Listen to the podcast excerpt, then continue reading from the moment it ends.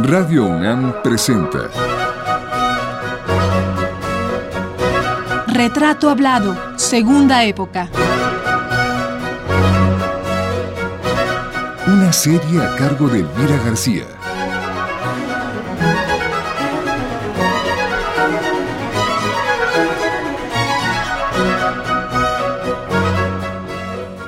Guillermo Arriaga, primera parte.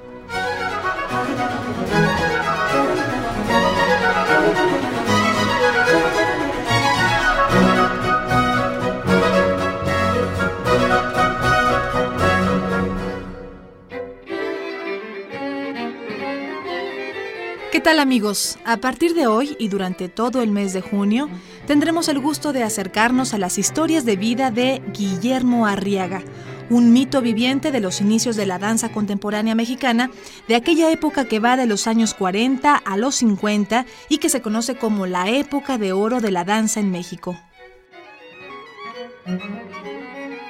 El bailarín y coreógrafo Guillermo Arriaga es conocido en todo México y en buena parte del resto del mundo por su obra Zapata, una de las más emblemáticas y representativas de la consolidación del nacionalismo en la danza mexicana. Críticos tan importantes como Raúl Flores Guerrero, ya en 1955, consideraba que el Zapata de Arriaga marca la transición y es la síntesis de las anteriores experiencias positivas y es también el intento más feliz por escapar a las negativas. Pero Guillermo Arriaga no solo es importante por su pieza coreográfica que se ha bailado durante más de 50 años en distintos foros mexicanos y extranjeros. Guillermo es un caudal de historias, un cúmulo de vivencias afortunadas, tristes, azarosas, pero indiscutiblemente que, vistas a la distancia, resultan memorables y deliciosas, sobre todo por la forma en que él las cuenta y por la impresionante precisión con la cual las recuerda. Por todo ello, le anticipamos que pasará usted, amable Radio Escucha, grandes momentos bajo el cobijo de la voz del coreógrafo y gran ser humano, que es el maestro Guillermo Arriaga. Dispongámonos pues a hacer con él un viaje por su historia personal y profesional. Ok, entonces tú naces el 4 de julio de 1926 en el Distrito Federal. Yo quiero saber cómo dónde vives, en qué calle, cuáles son tus recuerdos de esas calles, de, esa, de ese México que ya se fue. Bueno, mira, mi niñez la, la pasé desde los 4 o 5 años hasta, hasta los 24 que me casé. En la colonia Hipódromo, mi parque de mi palomilla, pues el Parque México, que realmente no se llama Parque México, se llama Parque San Martín. Ajá. y nadie nadie conoce. Y era la colonia Hipódromo, es otra... ¿Y por qué se llama Parque San Martín? Pues hay inclusive un busto allá en la entrada. Y nunca, nunca nadie sabe que el Parque México se llama Parque San Martín. Es lo de menos. Uh -huh. La cosa es que ahí pasamos nuestra niñez, uh -huh. el patinaje, la bicicleta, los primeros noviecitas, la, los partidos de hockey en patines duros, de Torrington, de los de de veras, uh -huh. entonces y hasta los 24 años que me, me, casé. O sea que mi casa realmente fue la colonia hipódromo y yo desde muy chiquito fui melómano con una educación que me dio mi padre. Y entonces era Bellas Artes, el Palacio de Bellas Artes yo lo conocí por mi padre de, de chiquito en un concierto del maestro Chávez. ¿A qué edad fuiste al pues yo creo que tendría unos 7, 8 años. y luego ya, ya en mi primera niñez, en mi primera adolescencia, pues ya era asiduo. Yo fui socio de la Asociación Musical Daniel, de los, de los Quesada, uh-huh. a los 15 años. Y yo iba a casi todos los conciertos a tercer piso porque no tenía yo dinero para... Además se oye muy bien. La acústica de Bellas Artes en el tercer piso es maravilloso. Sí, sí. Entonces, desde muy niño estuviste rodeado por, por el arte, por la música. Sí, no familiarmente, quiere decir, este... Bueno, sí, porque dices que... que mi padre que con mucha sensibilidad padre, ¿no? musical, pero no, no, no músico ni nada. Uh -huh. Tenía otros quehaceres. ¿Qué hacía tu papá? Pues era publicista. Uh -huh. Lo que entonces era agente de anuncios, uh -huh. primero en Excelsior y luego en toda su vida en el Universal, hasta que se jubiló del Universal. ¿Y tu mamá? Mi madre, pues, mi madre fue una gente muy sui generis porque ella de Monterrey, mi padre de Guadalupe, Zacatecas. Pero mi madre tuvo su primera educación en Estados Unidos. Mi abuelo, al la cuestión de la revolución, se llevó a todos los hijos a, Chicago. Entonces ahí tomó su primera educación. Mi madre muy curiosa porque fíjate que una mujer a principios del siglo pasado, cuando regresó a México, pues era una muchacha que jugaba tenis y, patinaba en hielo. En aquel entonces, pues en 1905, era rarísimo. a mí, inclusive, mi muy madre. de vanguardia. sí, me enseñó a patinar, ella. y hubiera sido un agente de Monterrey.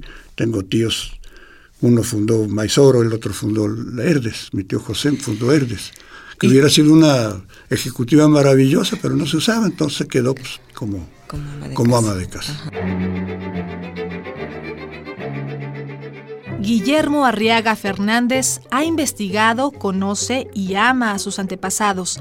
Se enorgullece de las dos ramas que conforman el árbol de sus apellidos. Una, la Arriaga, puso un pie fundamental en la historia de México, pues resulta que su bisabuelo, Ponciano Arriaga, fue el padre de la Constitución de 1857. Luchó al lado de Juárez, conoció el exilio y en dos ocasiones fue gobernador interino de Aguascalientes y regente de la Ciudad de México. Y tú tienes en, tus, por tus antepasados, por la parte paterna tienes un, pues un, un hombre que, que, guarda un lugar en la historia importante, ¿no? Don Ponciano Arriaga, tu bisabuelo. Exactamente, sí. Y que es, bueno, realmente importante en la constitución del, 80, del, del, 57. Le decían el padre del 57. Sí. Y luego hay otro personaje muy importante para mí, que fue mi, mi padrino de, de, de registro, que fue mi tío Camilo. Camilo Arriaga también es otro personaje, pero ya de la, de la revolución. Ajá, ¿qué papel jugó Camilo Arriaga? Él fue una gente maravillosa, dejó toda su fortuna para la revolución y él estuvo muy, muy cercano a los Flores Magón, a todo el movimiento del, del plan de San Luis. Claro. El plan de San Luis, pues mi, tío, o sea, mi tío Camilo era de San Luis y un poco por, por él ser él, así se le puso a ese, al plan de San Luis, por Camilo Arriaga, que no le han dado su lugar. Ni inclusive a mi bisabuelo. Ponciano Arriaga fue un agente excepcional. Es más, yo todavía veo por ahí en el Reforma, en su estatua, está la, leyenda abajo, está equivocada. Fíjate nada más. ¿Qué, ¿Qué, dice? Que nació en San Luis Potosí, murió en, México, y no es cierto. Él murió en San Luis Potosí. Está equivocada la placa, así que así es la historia. Sí, hombre, que cuántas cosas este, que hemos aprendido desde niños a lo mejor están completamente al revés, ¿verdad? Exacto. ¿Verdad? Bueno, ¿y, y, qué, qué sientes tú que heredaste de don Ponciano Arriaga, de estos hombres, bueno, de, tu tío revolucionario? Porque pues por ahí debe correr una sangre libertaria tuya, ¿no? Sí, mira, sí realmente es cierto, porque yo me acuerdo de mi padre, nunca fue político, pero siempre fue una gente muy liberal con la raíz del bisabuelo y con la raíz del primo de mi tío Camilo.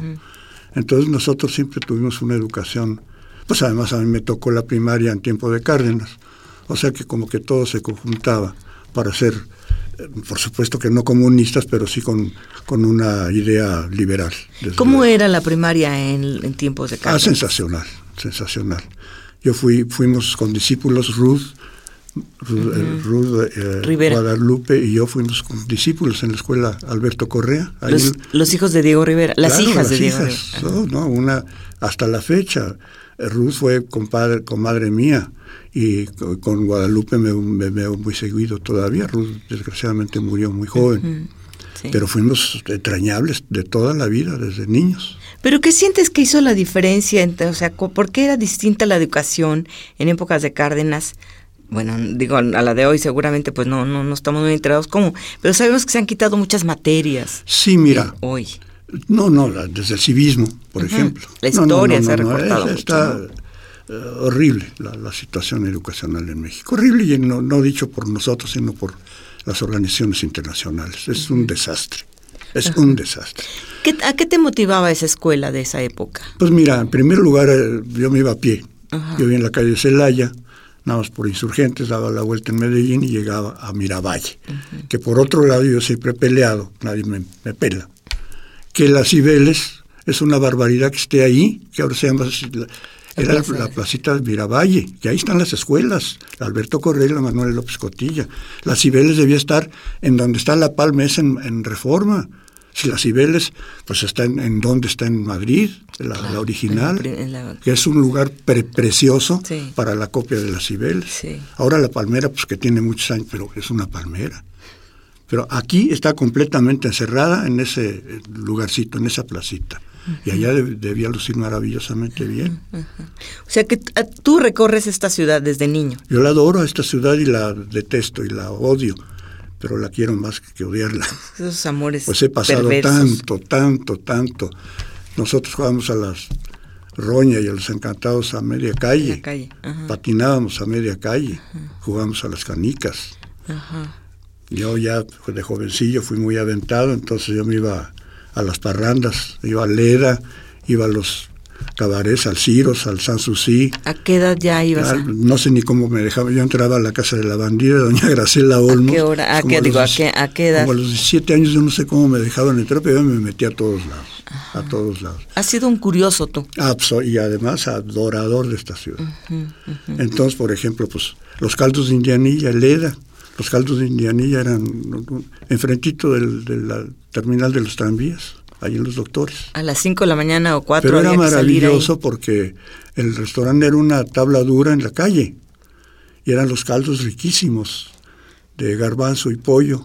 Pero entonces lo que era sensacional era que tú veías a los empielados que venían del Ciros o de donde fuera con los perfumes Chanel número 5, los limantures y los escardones, junto a los mecapaleros y a los este, tranviarios. Ahí todos y todo el sentados en esa mundo, banca. Así era una democracia. Por el lado materno, el de los Fernández, Guillermo trae sangre regiomontana. Su abuelo Gaspar Fernández fue maestro y fundó una de las universidades más grandes en Nuevo León. Casi todos los hijos de don Gaspar se convirtieron en prósperos empresarios.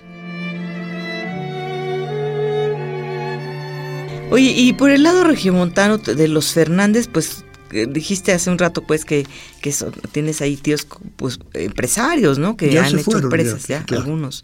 Pero de ahí heredas algo, tú tienes habilidad para hacer negocios. Para nada. no, ahí sí no salí a- mucho más arriaga que Fernández. Eso de ganar dinero no se te da a ti. Pues O no, sea, ganas yo- tienes, Yo, pero- yo no digo que no, pero no- como que trabajar para ganar dinero nunca lo he hecho. Oye, ¿y viste danza desde niño? No, ¿o sí? Sí, mira, yo tengo un cuentito por ahí que se llama Persiguiendo este algo sobre Chagall. Yo la primera vez que vi, yo debí haber sido bailarín de clásico, porque yo tenía 16 años, 15, 16 años, cuando vi por primera vez ballet en Bellas Artes, en el año 42, en plena guerra mundial. Pero aquí vino la, la compañía más extraordinaria que tenido Estados Unidos, era el Theater. Entonces era casi todos los ex de Aguilés que vinieron a Estados Unidos. Es más, esa compañía vivió un año aquí en México. Roberto Montenegro, Julio Castellanos colaboraron con ellos. Entonces yo lo primero que vi fue Sílfides. Y dije, pues esa es mi vida, Te encantó, te emocionaste. esa es mi vida. Y pasé muchos trabajos para poder llegar a, a ser bailarín. Pero tú pensabas que ibas a ser músico, ¿no? Porque Sí, tocabas piano. No, sí, sí, yo debí haber sido más músico que, que bailarín, pero bueno, tuve que... Optar. Mis padres se separaron, yo tuve que trabajar desde muy jovencito, tuve que ganarme el pan, y entonces pues eso quebró muchas cosas. Además de que este pues yo no le podía decir a mi papá que quería ser bailarín a los 16 años, o con esta cultura pésima que tenemos, pues o me dice que soy maricón o, o muerto de hambre, cualquiera de las dos cosas. Pero entonces yo, de la misma colonia, ahí vivía José Ignacio Retes, y por un amigo común me presentó con él, y entonces fundamos el, el grupo de teatro de la Linterna Mágica, con Pepe Revueltas, con Retes, hubo una bola de gente ahí, este, Efraín Huerta, gente maravillosa de veras. Rete es un poquito mayor que tú, ¿verdad? Sí, bueno, ya No, murió. ya Sí, sí. de hecho. Yo tengo, pues, voy a cumplir 82 años. Retes debe tener como 90 ahorita. Oye, pero estabas en plena adolescencia, ¿no? Pues sí, pero yo como escape tomé el teatro, Ajá. porque no podía yo Entonces la música la seguí, la, seguí estudiando como podía, por fuera. Pero entonces me ayudó mucho a mí el teatro, porque además tuve la, la gran oportunidad de conocer a Sequizano. Luego ya, re, por retes, le debo que él me presentó a Woldín y me presentó a Ana Mérida. Sí, es tu padrino en Pues todo sí, el de veras, la porque extensión de la Woldín palabra. pues había sido pareja de Sequizano y siempre tuvieron muy buena relación posterior. Así las cosas, y en esa mezcla de historias y trayectorias, Guillermo Arriaga Fernández tiene por una parte una vena liberal y libertaria que le ha llevado a ponerse siempre del lado de las causas justas y progresistas, mientras que por el lado materno hereda un espíritu emprendedor, aventurero, mismo que puso en práctica en varias ocasiones en negocios culturales que nunca le dieron demasiados frutos monetarios. Echando a perder y dejando ir el dinero, se dio cuenta que hacer negocios no era lo suyo, porque verdaderamente lo suyo suyo era y es el arte danzario, pero esto iba a descubrirlo con el correr del tiempo. Guillermo Arriaga tiene actualmente 81 años de edad, pues nació, como ya nos lo dijo, el 4 de julio de 1926.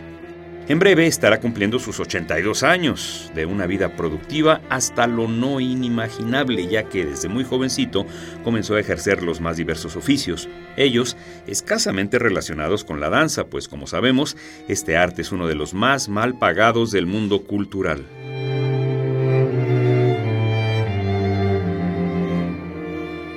Oye, Guillermo, pero bueno, por todo esto que me cuentas, pues hace ver que tú entraste a la adolescencia de una manera, pues muy sabrosa, yo diría. Pues muy Porque- sabrosa y muy difícil. Claro, porque también eso es lo que- a lo que voy también. Tú, tú también vives el rompimiento de, de tus padres. Exacto. Eh, y bueno, pues pudiste haberte, ahora sí como decían, desbalagado, No, pero no, tuviste, tuviste toda esta formación con Goldín, con, con Retes, que te, antes, dirigió hacia el antes, arte. Cuando, cuando se separaron mis padres, pues fue cuando yo fui bodeguero en la fábrica de Maizoro y, y entonces mi tío tenía la Quaker Oats y eso estaba ni más ni menos que en la hacienda de los Morales, donde es el gran restaurante ahora, esa era la fábrica. Yo me iba a las 5 de la mañana, yo tenía que abrir la fábrica en bicicleta desde el hipódromo hasta la hacienda de los Morales a abrir la fábrica. O sea que fue muy, muy, muy, muy, este, Muy duro. muy duro. ¿Y tú ya ayudabas? O sea, lo que ganabas Pues no era para tu casa, pero p- p- para mí. cuando menos para ti. Cuando menos mi madre estaba más o menos. Pero era por principio. Hasta que cumplí la mayoría de edad. Y entonces, este, pues... Y te morías de ganas de hacer danza y no sabías No, yo cómo. la hacía. No, yo me compré libritos. Por ahí tengo un librito que se llama Zapatos sin bigote, que por ahí lo platico. Sí, que tú, Este, que ahí sí me en trepaba la azotea, me compraba mis libritos de, de técnica clásica que vete a saber cómo hacía los pliés y los relevés y tal, pero algo me sirvió. que porque un espejo. metido. Yo- Ponías un espejo. ¿Cómo te- nada, te- nada, nada, entre piedras ahí en la azotea. Y, y sientes que te sirvió, porque fue tu Claro, base. y, y además el teatro me sirvió mucho. Además era una vocación, porque mis padres fueron muy buenos bailadores, pero de salón, tenían hasta sus, sus eh, copitas y todo, eran re buenos bailarines. Mi hermana también, mi hermana es muy chistosa porque dice, tú manito a Bellas Artes y yo al Blanquita, porque a ella le encanta el danzón y todo eso.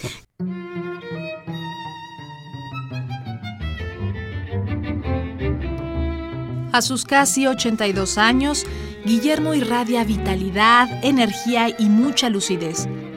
A su edad no cesa de indignarse de las injusticias y malas decisiones que se cometen en nuestro país en contra de los artistas y los trabajadores de la cultura. Sigue siendo un crítico tenaz de nuestros malos gobernantes, los cuales se han encargado de sumir al país en una sucesión de crisis desde los años 80.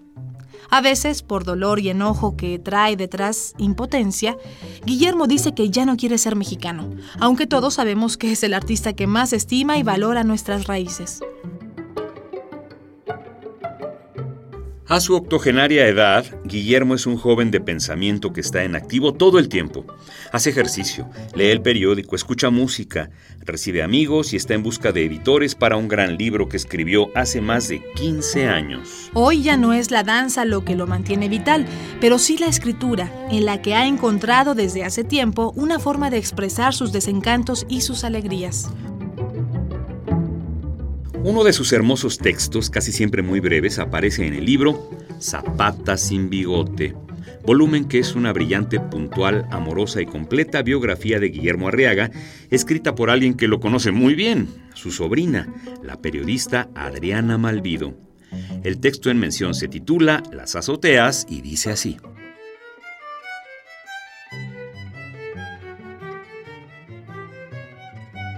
Las azoteas son espacios de libertad. Las azoteas han sido lienzos, escenarios, páginas en blanco para el arte mexicano. Los mejores retratos que Edward Weston le hizo a Tina Modotti sucedieron en una casa en la esquina de Veracruz y Durango. Ahí, Tina Modotti se desnudó y tendida al sol y al suelo, posó para la lente de uno de los fotógrafos de la historia.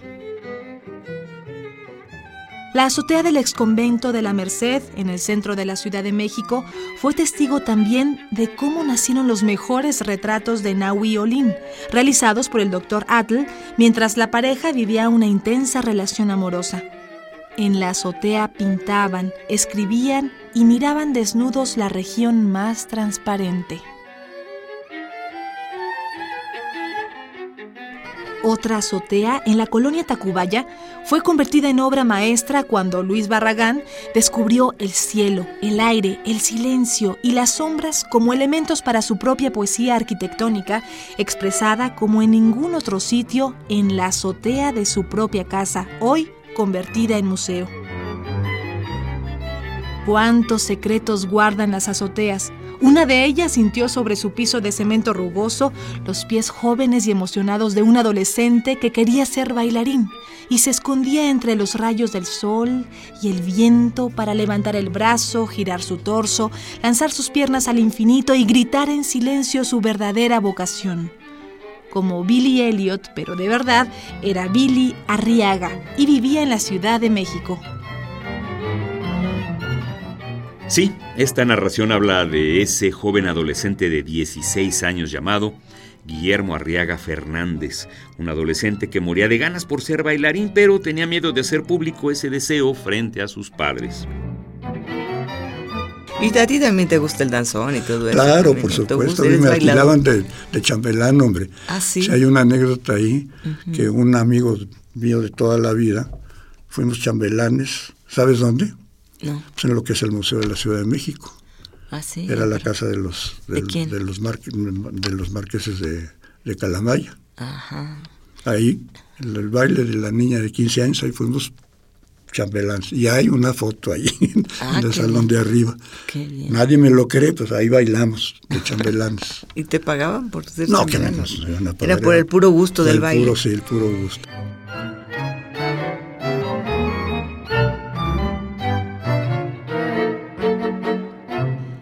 Cómo ese joven tímido y esbelto que deseaba sobre todas las cosas ser bailarín pudo finalmente realizar sus anhelos. De eso y mucho, pero mucho más, nos platicará Guillermo Arriaga la próxima semana. Por ahora, hasta aquí llegamos. Esta fue la primera parte de la serie dedicada al bailarín y coreógrafo mexicano Guillermo Arriaga. Le invitamos a escuchar la segunda el próximo lunes en punto de las 6 de la tarde. Hasta entonces. Participamos en este programa en la grabación José Manuel Luna Sandoval, montaje Miguel Ángel Mendoza, una producción de Arturo Flores Félix con las voces de María Sandoval y Juan Stack.